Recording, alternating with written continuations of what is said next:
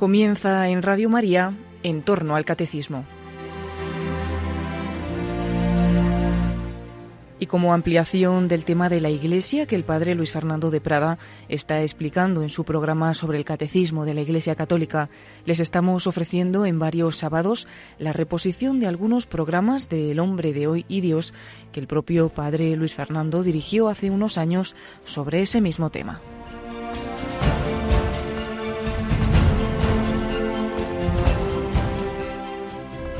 Decimos que una de las notas de la Iglesia es su santidad, pero ¿cómo podemos llamar santa a una Iglesia en la que ha habido ya hay tantos escándalos y pecados? Hoy hablamos de los defectos de la Iglesia. ¿Nos acompañas?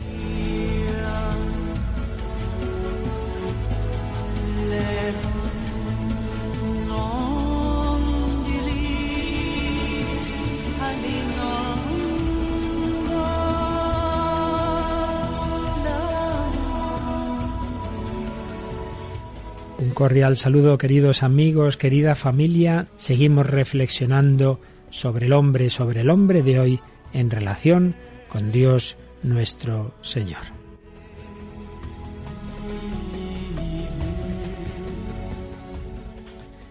Y hoy me acompaña Paloma Niño. ¿Qué tal Paloma? Muy buenas. Muy buenas, padre. Muy bien, Paloma. Pues nada, vamos a comenzar esta nueva edición del Hombre de Dios, como decíamos, hablando de la Iglesia Santa. Es verdad que la Iglesia Santa no será más bien pecadora, pues vamos a meternos con este tema.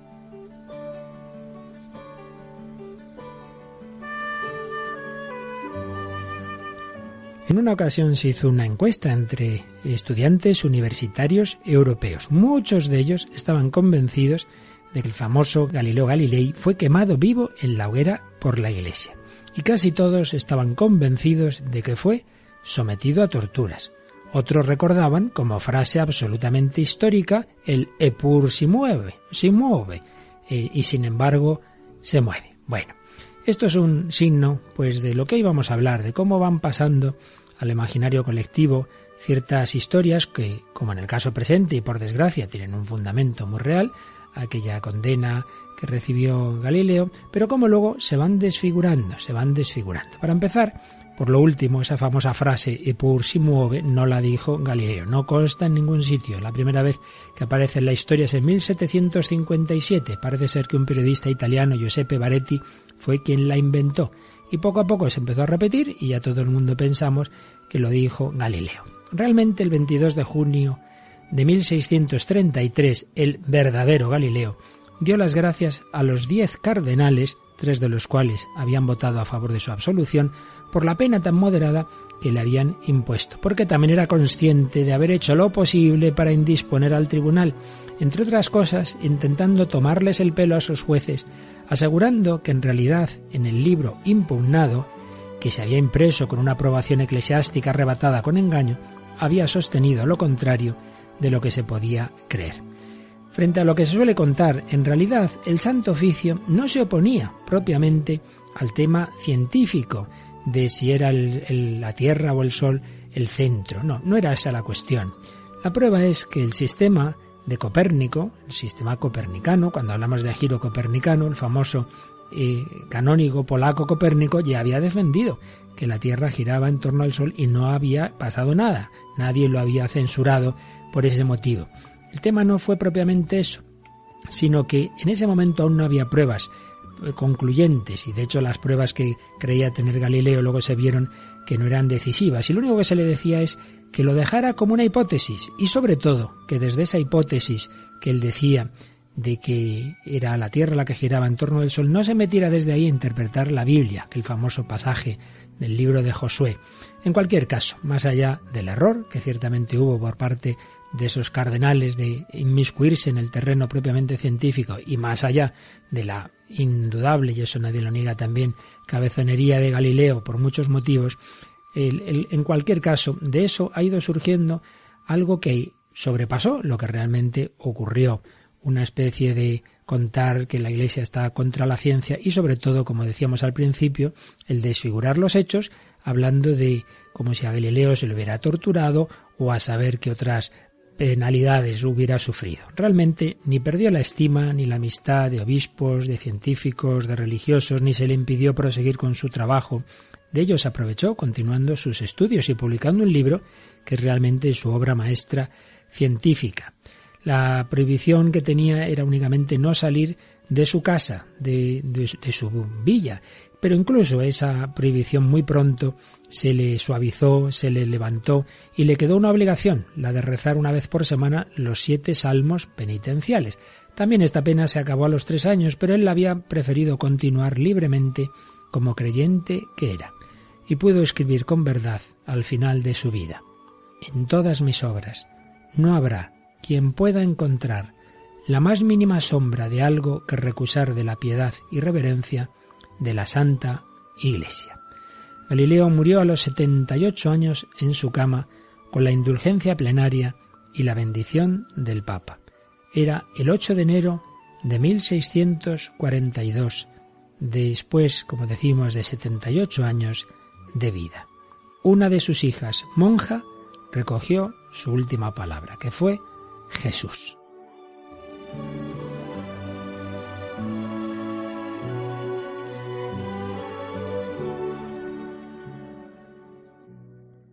Bueno, Paloma, ¿sabías algo de esta historia de Galileo? Sabía un poquito, sí, aunque no es lo que normalmente nos cuentan de él, pero y lo que no sabía y cuántos de nosotros quisiéramos poderlo decir en la hora de nuestra muerte que murió diciendo la palabra Jesús. Claro, era un hombre muy devoto, muy piadoso. Por eso, sobre un hecho que es cierto, como decimos, que ahí hubo un error de aquellos cardenales que se empeñaron en, en meterse en ese terreno que no era propiamente el de ellos, pero también sobre el error de Galileo de desde ahí meterse a su vez él en la teología, porque hubo error por ambas partes, ¿no? Eh, lo que pasa es que luego se ha creado una leyenda negra de una manera descarada, ¿no? Pues fíjate, eso de mucha gente cree que fue torturado, mucha gente cree que fue de hecho quemado, y en fin, la, la frase famosa, y, sin embargo se mueve, y todo eso no tiene absolutamente ningún fundamento histórico. Bueno, las primeras cosas no es que no tengan fundamento histórico, son absolutamente falsas, absolutamente calumniosas. Y la frase es algo que todo indica que fue un invento posterior, pues de nuevo, para un poquito eh, agrandar esa leyenda negra. Bueno, lo ponemos como ejemplo de, de lo que hoy vamos a hablar. Y es que cuando hablamos de la Iglesia Santa, pues enseguida mucha gente dice, ¡uh! Pero ¿cómo que santa? Si es de lo peor que ha habido en la historia, de lo que más daño ha hecho.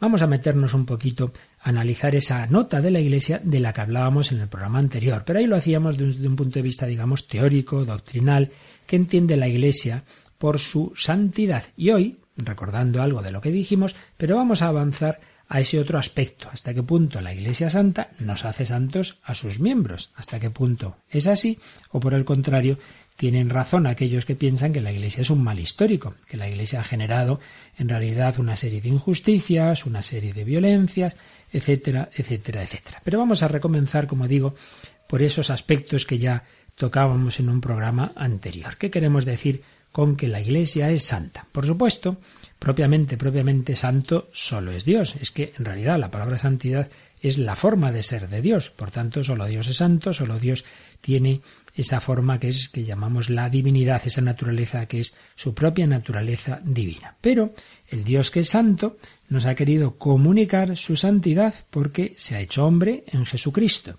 En ese sentido decimos en el Gloria, solo tú Señor, solo tú Altísimo Jesucristo, solo tú eres santo. Dios hecho hombre, Jesucristo es santo. Pero Jesucristo santo nos comunica la vida de Dios. El Padre y el Hijo nos envían el Espíritu Santo. Entonces nos dan esa participación en la vida divina que llamamos la gracia. Pero Dios no solo quiere comunicarse con nosotros de una manera individual, sino formar un pueblo, pueblo que llamamos la Iglesia, que es esposa de Cristo. Por tanto, si Cristo es santo y ha generado, por así decir, a su esposa, nos engendra, nos da a luz a la vida divina con la gracia, su esposa, que es la Iglesia, es también santa.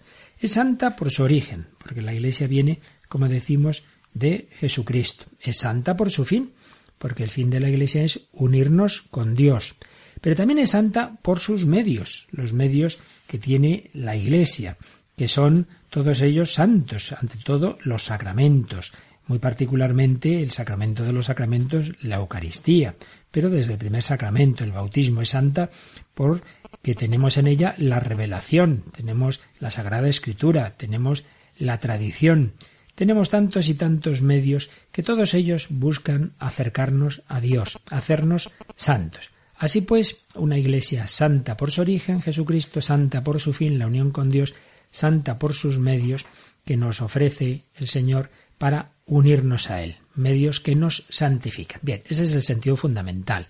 Desde ese punto de vista creo que nadie que tenga fe católica puede dudarlo. La Iglesia es santa porque, a fin de cuentas, a quien nos encontramos en ella es a Jesucristo. Pero el tema es el siguiente. ¿Y los miembros? De acuerdo, usted me dice que la Iglesia es santa por su fundador, es santa por su fin, es santa por los medios que en ella encontramos. Pero ¿y los que forman la Iglesia? Bueno, y claro, lo primero que hay que decir es que Jesús formó la Iglesia con hombres como los demás. Y de hecho, pues edifica la Iglesia sobre doce apóstoles. Y bien sabes tú, Paloma, que das catequesis y conoces, y esto se lo explicarás a los chicos, ¿verdad? Que los apóstoles no eran precisamente así desde el primer momento unos santos, ¿verdad? No, no eran, no eran unos santos y eso nos anima a todos, ¿no? Que cuando Dios nos elige, pues sabe lo que elige y no es que seamos perfectos, sino que Él nos quiere hacer semejantes a Él, pero no es que seamos ya desde el principio así. Así es. Y uno va leyendo el Evangelio y los apóstoles no es que queden precisamente muy bien, ¿verdad? Fíjate que se pelean, que yo soy el primero, que no, que el otro, y el, el que el Señor pone como cabeza, del que hemos estado hablando en estos días pasados, pues sobre el ministerio de Pedro, ¿verdad? Pues precisamente, en fin, es de los que peor se porta en la pasión. Niega al Señor tres veces, ¿no? Y Jesús se lo había advertido. Y no digamos, y no digamos Judas, ¿no? Que, que, traiciona al Señor y se desespera encima y se suicida. Yo creo que ya con esos doce primeros apóstoles nadie tiene motivo de extrañarse de que luego en la historia de la Iglesia pues haya de todo, ¿verdad? Que haya habido y, pues, pues sacerdotes, obispos, e incluso en algún momento de la historia papas, pues muy indignos y con muy serios pecados. Por tanto, va a empezar, no nos extrañamos de estas cosas. Al revés, hay que decir que ha habido una herejía en la historia de la Iglesia, que es que solo forman parte de la Iglesia los puros, los perfectos, los, santos, ¿no? Y la Iglesia ha dicho, no, no, eso no es verdad. Todos los bautizados, todos los hijos de Dios, todos aquellos que realmente aceptan a Jesucristo son, somos miembros de la Iglesia y luego lo viviremos mejor o peor. Por lo tanto, hay que decir que, por supuesto, aceptamos, no faltaría más, que dentro de la Iglesia tengamos muchos pecados, pues porque estamos todos en ella, y si no, pues un servidor no estaría, porque todos somos pecadores. Por tanto, no nos rasguemos las vestiduras, porque luego decimos, ay, hay que ser misericordiosos, hombre, y luego me dice usted que eche de la Iglesia a todo el que tiene pecado, no nos extrañe por tanto. Eso para empezar. Pero, siendo esto verdad, también es verdad lo siguiente. Si se demostrara que históricamente eh, la Iglesia, el conjunto de sus miembros, aquellos que entran en la Iglesia, eh, el estar en ella les hace peores que lo habitual en ese momento de la historia, en esa cultura, en esa época, que el ser católicos nos hace peores personas, peores hijos, peores hermanos, peores ciudadanos. Hombre, si eso fuera así, es verdad que eso sería como para preguntarse mucho, es decir, ¿realmente esta iglesia viene de Dios? Que en ella entremos todos los pecadores y que haya todo tipo de personas dentro de la Iglesia, ya hemos dicho que es lo normal. Pero el que resultara que lo habitual, digamos, la norma general en la Iglesia fuera que el hacernos católicos nos hiciera peores, eso es lo que a mí ya me parecería que sería como para tener fe, de perdón, duda de fe en, en la Iglesia, en, en su origen divino. ¿No te parece? Sí, pero no es así realmente. Pues eso creo yo. bueno, hay mucha gente que, que estas mismas cosas les hacen alejarse de la iglesia, porque, o bueno, quizás lo hacen como excusa, porque dicen, si esta persona que va a misa pues todos los domingos y luego pues se comporta así como se comporta, y es algo que echa un poquito para atrás, pero hay que pensar eh, que eh, quizás eso de ir a misa todos los domingos le está haciendo que sea mejor y que si no fuera todavía sería peor, que siempre la Iglesia nunca nos, nos enseña cosas malas, al contrario, nos hace ser siempre mejores o saca lo mejor de nosotros mismos. Pues ya nos has dicho un, un, aspecto muy interesante, en efecto, y es que muchas veces estamos deseando encontrar una excusa para no hacer lo que debemos, ¿verdad? Y nos fijamos en, en, en el otro que tal y cual, pues mira, mira, sé que va a misa y luego es peor. Bueno, lo que quiero es no ir yo a misa, ¿no? Ya se entiende. Pero antes de responder un poquito a esto, vamos a insistir en lo siguiente. Y es que, mmm, vamos a poner un ejemplo. Podríamos eh, hablar mal eh, de una familia, o de cualquier institución, pero vamos a pensar en una familia, podríamos hacerlo de dos formas. Una, digamos, como más descarada, que sería inventar cosas falsas. Es decir, uh, pues el, el padre de, eh, el pater familias de, de, esta casa, bueno, yo sé, madre mía, este señor se hizo rico robando, y empezamos a inventar pues cosas absolutamente calumniosas, ¿no? O decir, uy, yo sé que ahí hubo, hubo un asesinato y en fin, o que se sabe que esta persona no es hija de quien dice, tal. Bueno, sería una forma, ¿no? La calumnia directa y explícita. Pero hay otra forma de hablar mal siendo injustos que sería la siguiente. Contar de esa familia cosas verdaderas, pero contar solo las cosas malas. Contar solo las cosas malas, sin contextualizarlas y callar las cosas buenas. Entonces, si yo solo cuento las cosas malas y no cuento las buenas, y esas mismas malas las cuento sin, digamos, mm, verlo en referencia, pues cómo es la gente eh, eh, que le rodeaba a esas personas, a esa familia, etcétera, pues claro, yo no, no es que esté inventando, no estoy diciendo mentiras. Lo que puedo decir puede ser todo ello verdadero. Pero sin embargo, quien me escuche se va a quedar con una imagen muy distorsionada. Recuerdo que hoy una vez el ejemplo de que los que somos un poquito amigos del fútbol recordamos bien el equipo de fútbol del Real Madrid una vez fue eliminado de la Copa del Rey en una de las primeras eliminatorias por el Alcorcón, un equipo, me parece que es de segunda B, ¿no? Y fue una cosa como muy notable. Imagínate, Paloma, que viene un, un extranjero, ¿no? A España y que nunca hubiera oído del Real Madrid, cosa que ya sería difícil porque hoy día lo que más se conoce de España es el Madrid y el Barça, ¿no? Pero bueno, vamos a suponer que nunca hubiera. Y nos preguntaron, oye, ese equipo, pues mire, es un equipo al que eliminó una vez el Alcorcón en la Copa del Rey. Y eso fuera lo único que contáramos. Hombre, pues es verdad, es verdad, para la gloria del Alcorcón, es muy, es muy verdad. Pero hombre, creo que del Madrid también se puede contar que tiene unas cuantas Champions, Ligas, en fin, creo que. Entonces, sin haber mentido, hubiéramos dado una imagen muy distorsionada de un equipo. Bueno, pues eso puede pasar, repito, con una familia. Sin mentir, podemos contar las cosas de una forma que uno diga, hombre, qué manera de contar las cosas. O de nuevo, volvamos al ejemplo del turista, uno llega a Madrid y, y te digo, Palo, manda, encárgate tú de enseñar a este señor, pues le enseñas la radio, pero antes, antes de darle un paseo por Madrid. Imagínate que vas y le llevas a la cárcel, eh, que vea la cárcel. Luego le llevas a los basureros, ahí donde se echa toda la basura. Luego a un descampado, ahí de lo más virrioso y tal. Bueno, todo eso está en Madrid. Pero en fin, si no le enseñas ni el Palacio Real, ni la Almudena, ni el Madrid de los Austrias, diría, pues vaya, que, Madrid, qué ciudad más fea, ¿no? Y no, y no, y todo lo que le has enseñado es verdad que es parte de Madrid. Pero sería una distorsión, ¿verdad? Es una cosa muy parcial. Claro, estaríamos enseñándole solamente una parte. Una parte. Eso no es hacer justicia a la verdad. Exactamente. Pues esto es lo que pasa muchas veces con la Iglesia, que se la puede calumniar de dos formas, como decimos. Una, inventar cosas, decir cosas falsas. Por ejemplo, lo que acabamos de contar a Galileo, la Iglesia lo que mentira.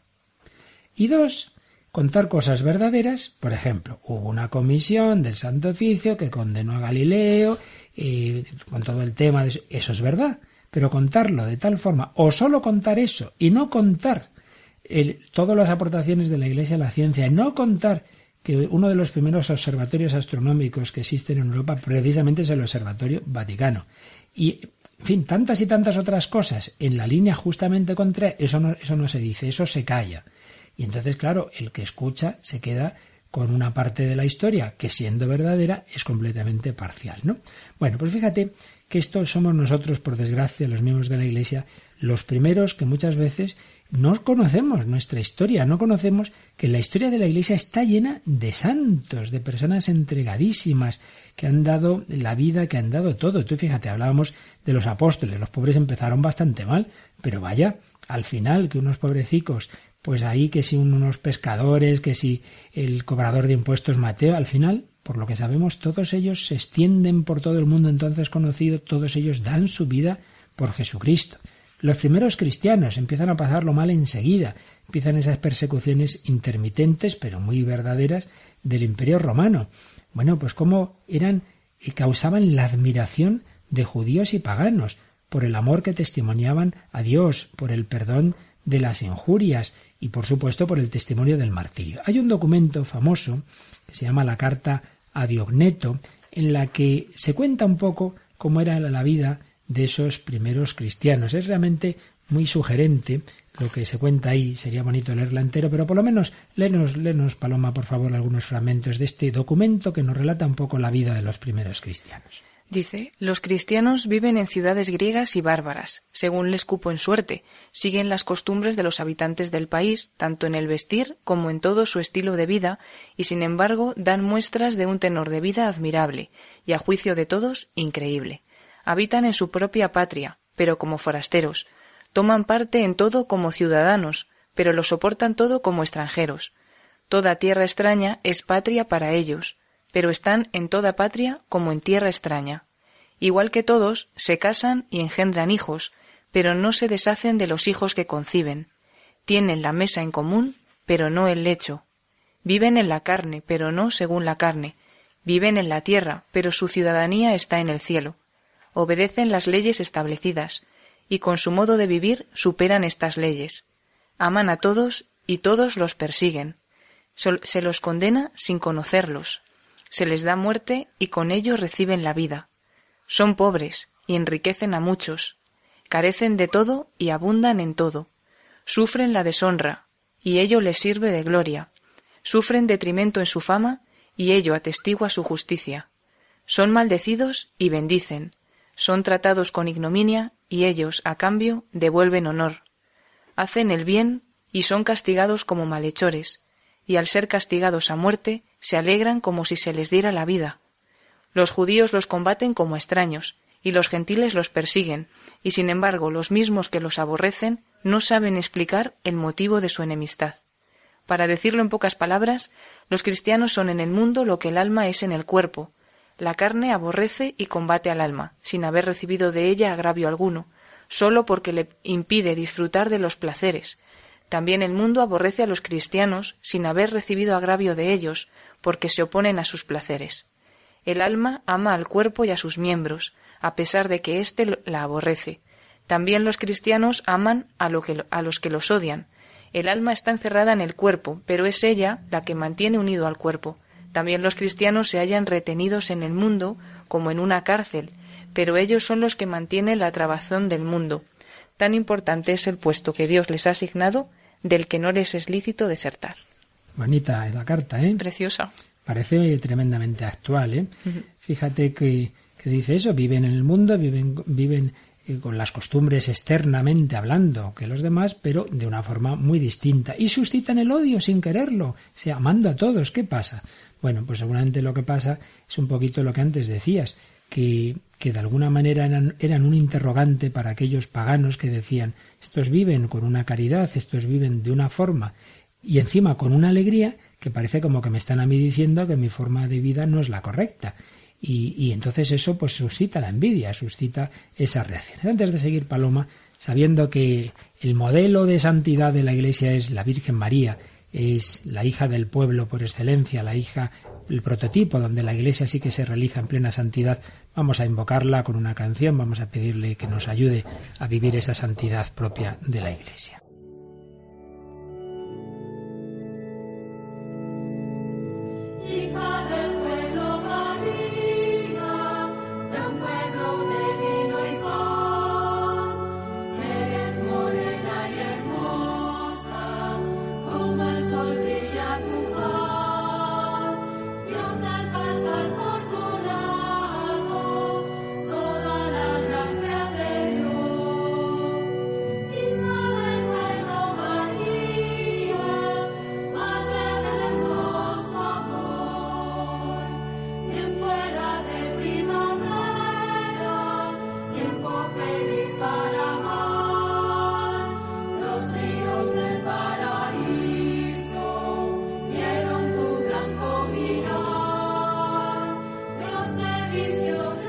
Están escuchando El hombre de hoy y Dios con el padre Luis Fernando de Prada, una reposición del año 2013.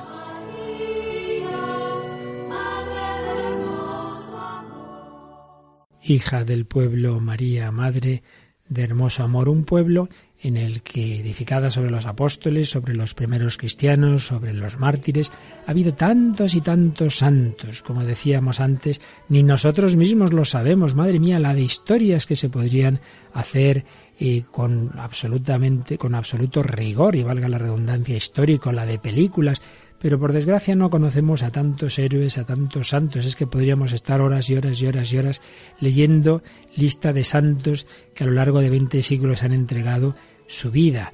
Si nos fijamos en, la vida religiosa, con hombres y mujeres que han marcado la historia, como por ejemplo San Benito. En buena medida se puede decir históricamente que fundador de Europa es San Benito de Nursia, pero pensemos en San Antonio Abad, en San Pacomio, en los primeros carmelitas, en San Basilio, en San Agustín.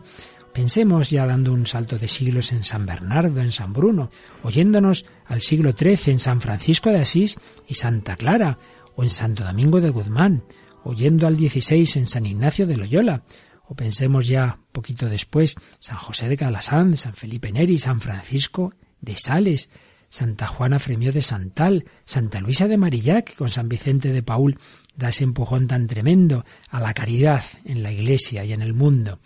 San Luis María Griñón de Montfort, San Juan Bautista de la Salle, fundadores de órdenes de enseñanza, San Juan Bosco, la tarea ingente de educación, sobre todo de chicos y adolescentes, pues que estaban tras la revolución industrial diríamos pues por desgracia en la calle, desarraigados, San José Benito Cotolengo con su obra inmensa para los más desfavorecidos. Bueno, podríamos estar horas y horas y horas recordando tantos santos de la vida religiosa, todos más recientemente pues tenemos en la mente a la Madre Teresa de Calcuta, pero como ella, ¿cuántos ha habido en la historia de la Iglesia que apenas, apenas conocemos?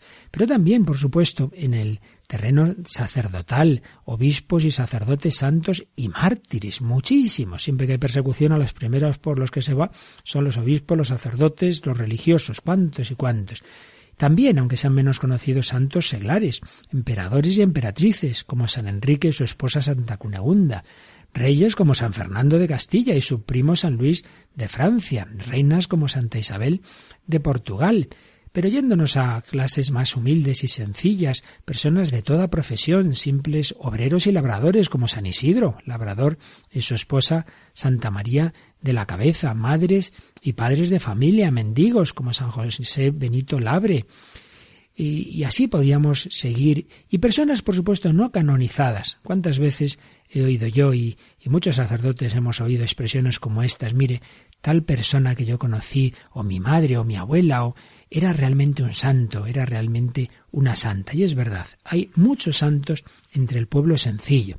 Recuerdo nuestro Papa Emérito Benedicto XVI en alguna ocasión lo decía, la fuerza transformadora del cristianismo en tantas personas humildes y sencillas. Por tanto, si queremos ser objetivos y no caer en esas formas que antes decíamos de desfigurar la realidad, si queremos ser objetivos con una familia, en este caso con una institución como la Iglesia, pues por un lado veamos todo lo bueno, no nos lo callemos, veamos lo bueno. Y ya digo que podríamos realmente decir tantísimas historias maravillosas del pasado y del presente, pero ya se sabe que hace más ruido un árbol que cae que un bosque que crece. Y frente a tantísimos ejemplos. Y es que, vamos, Paloma, tú y yo ahora mismo nos ponemos a pensar cuántas personas conocemos, misioneros, que están lejos de su tierra, o aquí, mismo en España, pero en situaciones tan difíciles.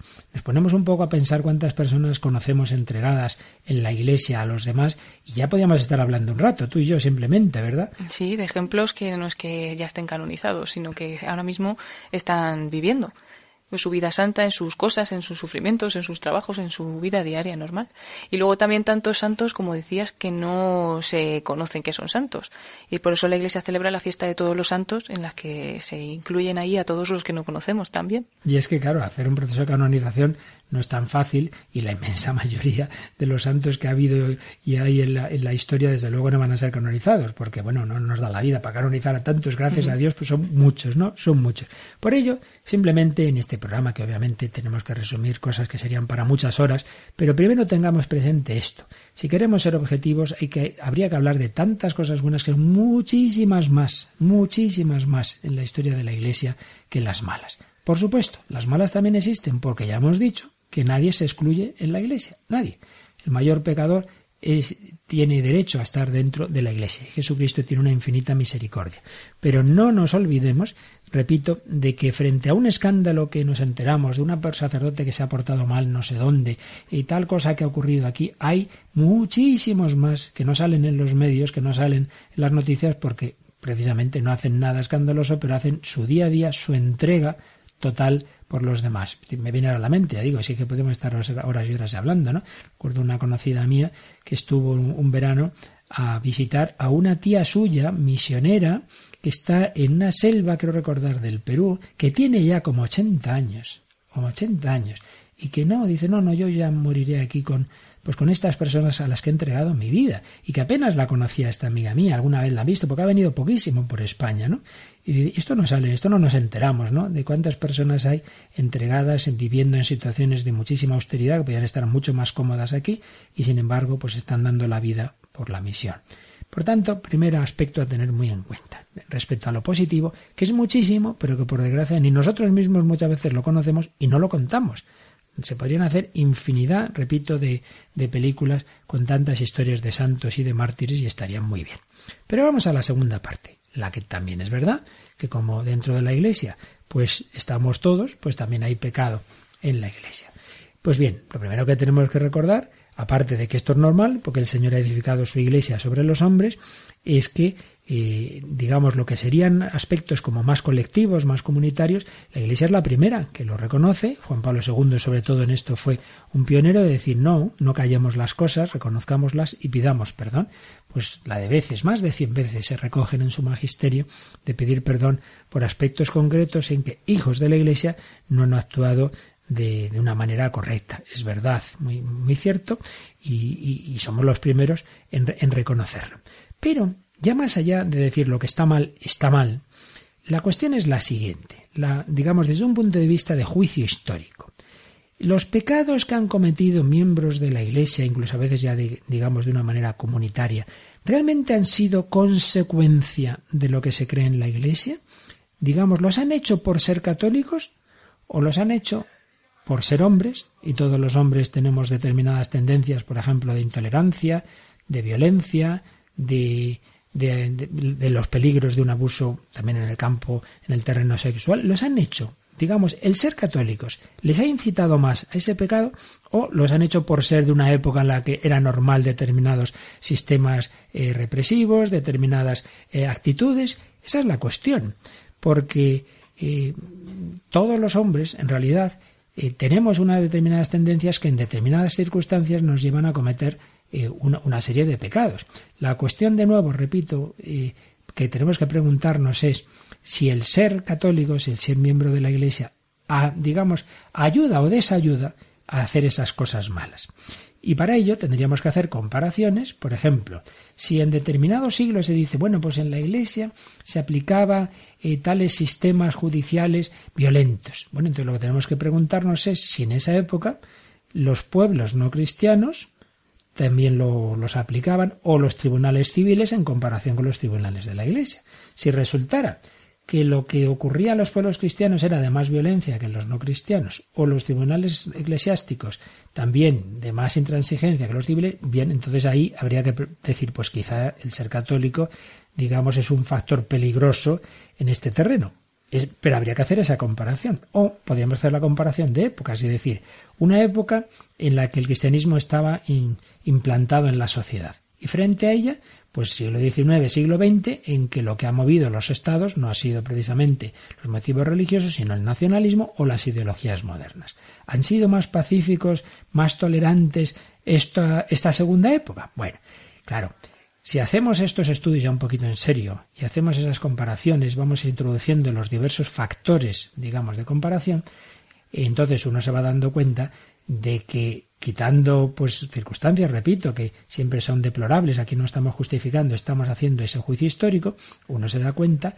de que la conclusión es que el ser católico no solo no es lo que nos hace peores, sino al revés. Como antes bien decías, hablando de los que van a misa, dice que si no fueran serían mucho peores. Sino que al revés, la Iglesia, en su evolución histórica, y haciendo esas comparaciones, se ve que ha influido mucho en la humanización, en la lucha contra la violencia, en la promoción de la justicia social, mm, que ha sido un factor muy humanizador, pero que eso no quita que como hijos de cada época y como hombres que somos, que todos llevamos dentro el pecado, junto con esos factores positivos se hayan dado esos elementos negativos. Pero esto es una cosa muy interesante, digamos, a, estudiar desde una perspectiva histórica. Pero como estamos hablando mucho, Paloma, yo creo que vamos a escuchar otra cancioncita que ya hemos puesto en alguna ocasión del padre Gonzalo Mazarrasa, que una vez yo creo que la compuso precisamente porque se, se estaba oyendo esos ataques típicos a la iglesia y en un arrebato, ¿verdad? Pues le salió inspiradamente esta canción. Te han insultado como a tu maestro, te han ofrecido el cáliz del desprecio, te han ajustado a golpes contra el leño, te han acusado por lo que no has hecho, te han exigido lo que no hay derecho y te han pisado el rostro contra el suelo. Por eso,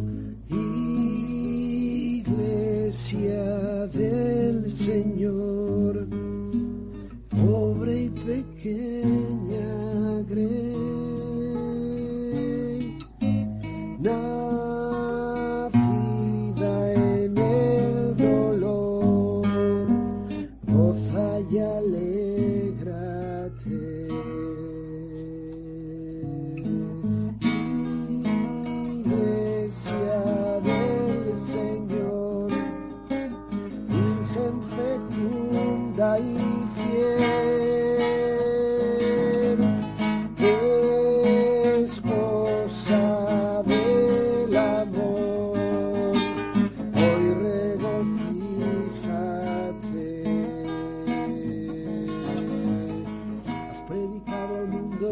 Evangelio sin esconder en tierra ese talento que se ha multiplicado en uno a ciento.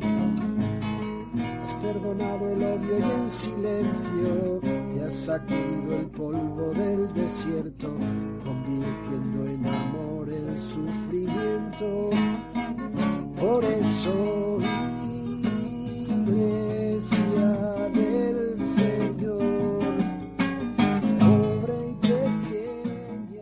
Iglesia del Señor, pobre y pequeña, iglesia compuesta por hombres pecadores, pero iglesia santificada por Cristo, que genera santos, que ha generado tanto bien. Aquí seguimos hablando de la santidad de la iglesia y los pecados de sus hijos.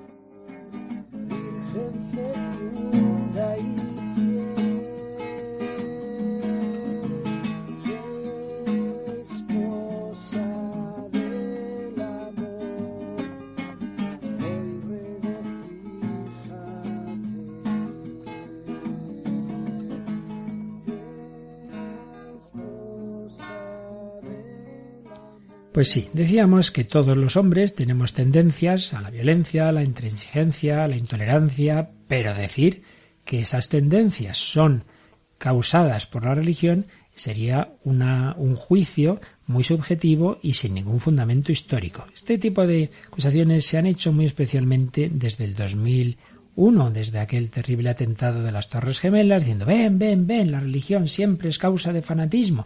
Primero no se puede achacar al Islam lo que hicieron determinados, eh, digamos, determinado sector muy concreto, ¿no? Dentro del mundo islámico, pero mucho menos a todas las religiones. Por eso un gran pensador español, catedrático de Derecho, Ignacio Sánchez Cámara, escribía sobre esa manera de generalizar a la religión lo que son patologías de la religión. La verdadera religiosidad es enemiga del fanatismo. A este conduce no la religión, sino su perversión. El fanatismo se ceba con aquello más valioso para los hombres, sea la religión o su equipo de fútbol. Y la corrupción pésima es la que afecta a lo mejor. Por eso el religioso es el peor de los fanatismos, porque afecta a la naturaleza espiritual del hombre, a lo mejor que hay en nosotros. Conviene distinguir entre la esencia de una realidad y sus corrupciones y patologías. Repudiar la religiosidad porque existe el fanatismo religioso es tan sutil y convincente como repudiar el matrimonio porque existen los malos tratos y los parricidios. Así la patología se convierte en la consecuencia natural del fenómeno sano, Para que la falacia resulte completa, conviene además cubrir con un poderoso manto de silencio todo lo que las religiones, y muy especialmente el cristianismo, han hecho para construir y defender el edificio de la dignidad del hombre. Bueno, creo que lo explica mucho mejor que yo don Ignacio Sánchez Cámara lo que antes decíamos, ¿verdad?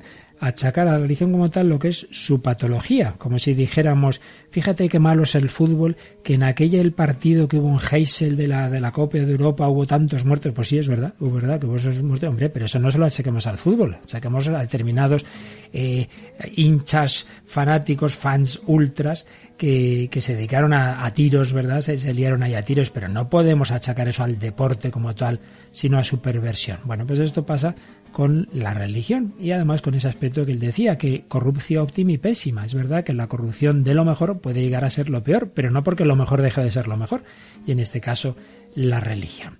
Vamos a seguir, ya me doy cuenta que no nos ha dado tiempo ni a empezar con este tema y seguiremos con él en otro programa, pero queríamos eh, hacer esa comparación de cuando se dice, claro, es que las épocas dominadas por la religión han sido muy intolerantes y tal, y ya digo que esto se ha dicho muy especialmente en estos últimos años, y claro, que eso se pudiera decir en el siglo XIX, mirando hacia atrás, o en el siglo XVIII, mejor, mirando hacia las guerras de religión que hubo en, Europa a partir del XVI, XVII, bien, se podría entender, pero que eso se pueda decir en el siglo XXI, con todo lo que hemos visto de violencia en el siglo XIX y XX, por los nacionalismos y por las ideologías ateas, pues hombre, hay que, en fin, eh, dicho popularmente, tener mucha cara para hacer ese tipo de afirmaciones, porque todos los regímenes totalitarios del siglo XX, desde luego, no han tenido nada que ver con la religión, sino todo lo contrario. De hecho, la han perseguido. Y de esto ya hablaremos, desde el primer genocidio mm, de los tiempos modernos que se produce bajo la mitificada tantas veces Revolución Francesa, hasta ahora mismo podríamos hablar de infinidad de casos en que un sistema totalitario de una ideología atea pues ha tenido un nivel de intransigencia, de represión y de genocidio, digámoslo claramente, que no tiene ni parangón, pero vamos, para nada, con nada de lo que ha podido ocurrir en otras épocas. Esto ya lo explicaremos con calma. Pero para que no se nos vaya el programa sin una de nuestras secciones, que suele ser casi siempre el cine, precisamente traemos un ejemplo de, de, esto que estábamos diciendo, como una ideología moderna, concretamente el marxismo, que acusaba a la religión de ser generadora de, de, de opresión y de alienación, etcétera, pues como ha contribuido, sin juzgar las intenciones de muchas personas buenas que, pudieron seguir el marxismo por un ideal de justicia social, pero de hecho ha cristalizado en tantas ocasiones en sistemas totalitarios. Y no pensemos solo en la Unión Soviética de Stalin, porque dice, bueno, es que fue Stalin. No, no, no. Es algo que está en el sistema. No pensemos solo en Pol Pot y Corea y el terrible genocidio de que más o menos un tercio, que se dice pronto, de la población dicho yo Corea, que Camboya, de la población de Camboya, fue aniquilada. No pensemos solo en eso, ¿no? es que, por ejemplo, Alemania, como todos sabemos, Alemania quedó dividida tras la Segunda Guerra Mundial, pues la llamada República Democrática Alemana, que estaba bajo esa ideología marxista y, bajo la influencia de la Unión Soviética, pues fue tremendo el sistema de control que había. Y de hecho, si, si en Alemania después se han reconciliado es porque ha, habido un decir, bueno, no removamos el pasado, pero la verdad es que media Alemania eh, democrática, así llamada, espiaba a la otra media. Bien, esto se ha recogido en una película moderna, muy interesante, que vale la pena ver, que la verdad es que mantiene el interés hasta el final y que tiene una base histórica absolutamente innegable. ¿Qué película hablamos, Paloma? Es La vida de los otros, que es, claro, de Alemania en el año 2006, y el director es Florian Henkel von Donnersmatch. Madre mía. Alemán. Un nombrecito, ¿verdad? sí.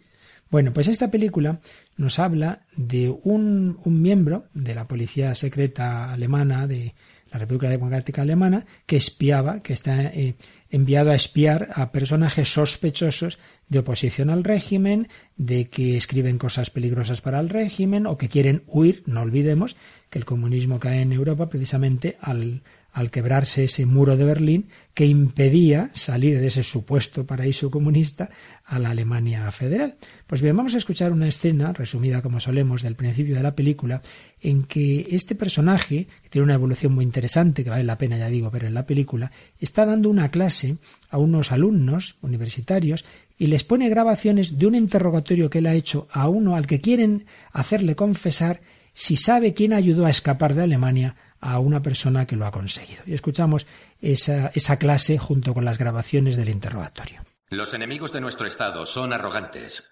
Recuérdenlo. Se necesita paciencia. Unas 40 horas de paciencia. Avancemos un poco. Quiero dormir. Por favor, déjenme dormir.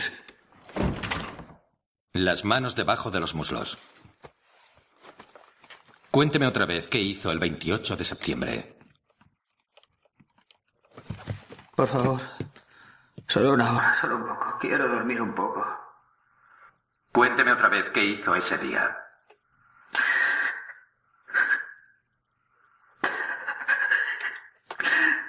¿Por qué le mantiene despierto tantas horas? Me refiero a que es inhumano. Un prisionero inocente se enfadará cada vez más según vayan pasando las horas, debido a la injusticia que padece. Se enfurecerá y gritará. Un prisionero culpable con las horas se irá calmando o llorará. Sabe que está ahí por un motivo. Si quieren averiguar si alguien es culpable, el método infalible es un interrogatorio continuo hasta dejarle agotado. A un amigo del colegio, Max Kishna. Y podemos presionarle más. Si no nos da nombres, tendremos que arrestar a su mujer. El Estado se hará cargo de Jan y Nadia. ¿Eso es lo que quiere? ¿Quién le ayudó a huir? ¿Quién fue? Repítalo, más claro. Kleske. Verne Kleske. Verne. En un interrogatorio se enfrentan a enemigos del socialismo. No lo olviden nunca. Gracias. Así se nos reflejaba en esta película algo que, repito, no es ningún invento, lo saben personas vivas porque esto fue anteayer. No nos olvidemos de que el muro de Berlín cae en 1989. Por eso cuando tanto se habla de la Inquisición y de la intolerancia católica, etcétera, uno dice, pero bueno, no nos vayamos tan lejos, que estamos hablando de sistemas de ahora mismo, por desgracia sigue habiendo regímenes totalitarios en el mundo, y de hace nada, como en el caso este de la República Democrática Alemana, y desde luego no solo no tenía ningún tipo de planteamiento religioso, sino todo lo contrario, de persecución a la religión. Un historiador nada sospechoso, precisamente, de ser amante del catolicismo y que tiene estudios sobre la Inquisición, Henry Kamen, inglés, escribe En la Europa histórica es normal culpar al papado y a la Iglesia católica de la persecución. Pero en realidad cada país y cada ideología tenían alguna forma de disciplina que puede ser calificada de Inquisición.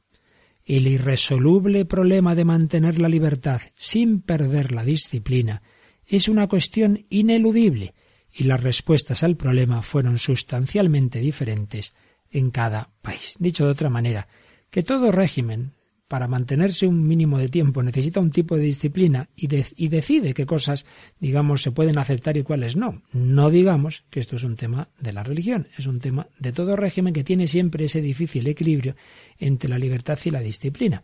Bueno, ya lo explicaremos esto con más calma, pero que nos vaya quedando esta idea, que muchas veces nos han hecho tragar con una mala conciencia a los católicos, con una mala conciencia, como si fuera culpa del ser religiosos o de la fe católica, lo que en realidad es algo que está en el hombre, esas, tendencias de, intolerancia o esos regímenes que, imponen eh, y que persiguen al que disiente de lo que dice la autoridad, sea la que sea. Pero bueno, para acabar en positivo, Paloma, vamos a escuchar esta canción que nos habla de cómo el Señor envió a todos sus apóstoles a ser sus testigos.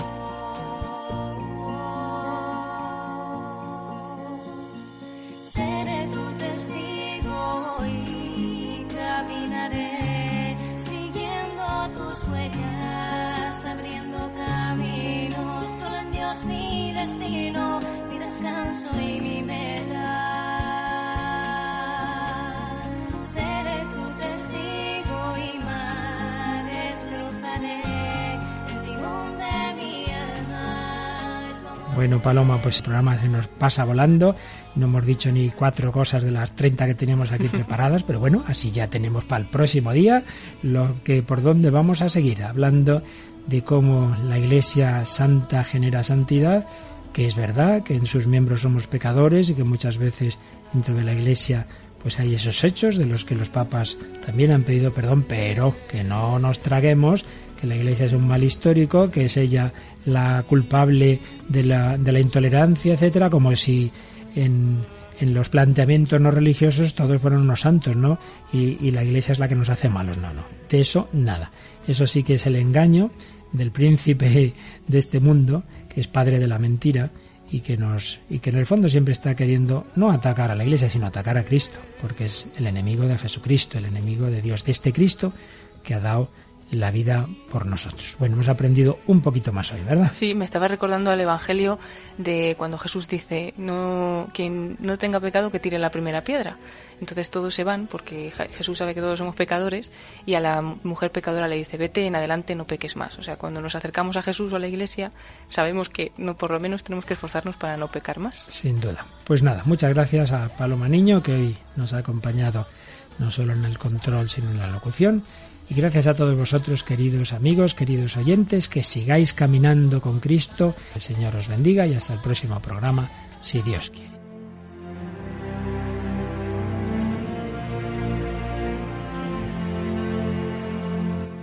Finaliza en Radio María el programa En torno al Catecismo. Como ampliación del tema de la Iglesia que el padre Luis Fernando de Prada está explicando en su programa sobre el catecismo de la Iglesia Católica, les estamos ofreciendo en varios sábados la reposición de algunos programas de El hombre de hoy y Dios que el propio padre Luis Fernando dirigió hace unos años sobre este mismo tema. Pueden pedir estos programas en el 902-500-518 o accediendo a la página web www.radiomaria.es.